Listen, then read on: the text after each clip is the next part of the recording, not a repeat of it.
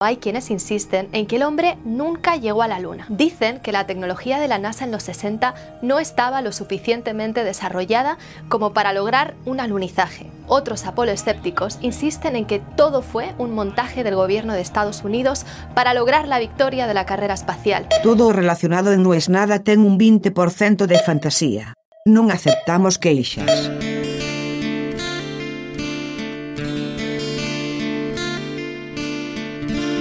Es injusto, porque pagan justos por pecadores.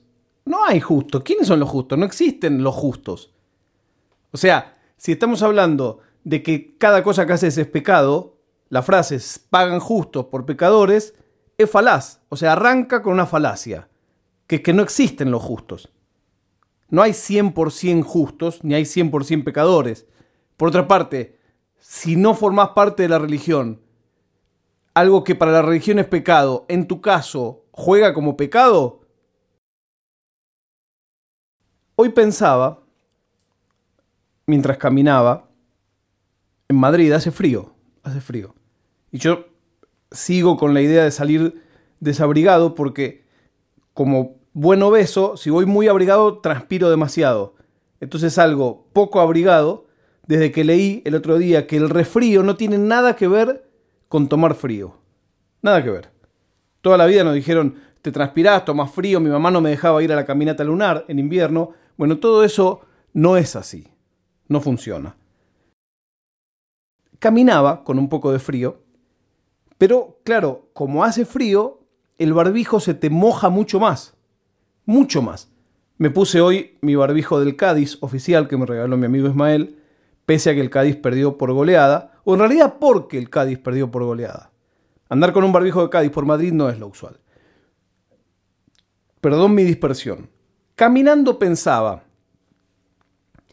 ¿por qué yo llevo siempre mi barbijo y los fumadores, que ya de por sí joden el ambiente y ya de por sí joden mi respiración, van sin barbijo? O sea, es como un premio.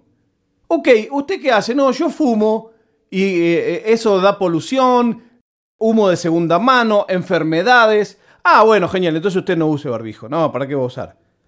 Entonces es muy curioso.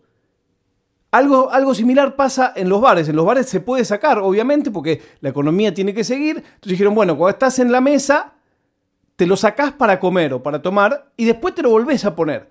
Bueno, nueve de cada diez boludos, cuando hablan con el camarero, están con el barbijo bajo.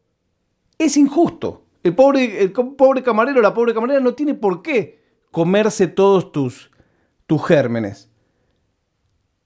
No quiero yo ser policía, pero primero en Galicia habían prohibido fumar en la calle y después habían dicho en un momento que se prohibía en toda España. Lo cual me parece súper lógico, porque aparte el acto de fumar es, es como covidear como un caño de escape del COVID. Porque hacen ese es todo lo contrario a un barbijo. O sea, ¿para qué existe un barbijo? Para que no salga la basura que te salen de la boca. Y estos cabrones largan el humo de mierda y además sus COVID. Me da mucha bronca realmente. Otra reflexión que tuve en el camino es una frase que me dijo un amigo hace mucho tiempo. Él hablaba de la conspiración en general. Las conspiraciones, la conspiranoia es más vieja que la humanidad. Y una cosa que él me decía en ese entonces, hoy tiene más sentido que nunca. Empezaron a dar la vacuna contra el COVID en Estados Unidos. Y ya empezaron los conspiranoicos a decir, claro, ahora eh, empezaron el día de hoy a meterle chips a la gente en la sangre y así nos van a controlar porque a través de la vacuna te meten el chip y con ese chip lo que vos pensás y con ese chip y te dominan. Y este pibe decía una vez una cosa que es una gran verdad. Vamos a hacer de cuenta que es cierto que hay una conspiración química, física para controlarte. O sea, no discutamos eso, que de por sí es una locura, pero vamos a suponer que eso es cierto. ¿Por qué van a tener que inventar una enfermedad, inventar una vacuna y por qué no lo ponen en el agua? Es mucho más fácil. ¿Por qué no lo ponen en una aspirina, en un ibuprofeno? Es mucho más sencillo, en un paracetamol mucho menos esfuerzo. No hay que convencer a nadie, todo el mundo toma eso. Ni hablar si lo pones en una, en una gaseosa. Bueno, son todos pensamientos un poco sencillos, pero no tanto. La prueba de vida del día de hoy es que el Club Atlético Banfield ganó en Tucumán 2 a 0, terminó el invicto de Atlético Tucumán y uno se ilusiona. Nos vemos mañana. Mejor nos escuchamos cuando diga no es nada.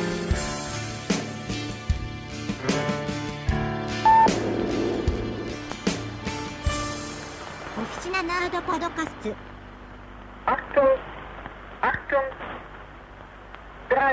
9, 4, 8, 5, 3, 9, 4, 8, 5, 6, 0, 1, 7, 9, 6, 0, 1, 7, 0, 1 6 9 7 6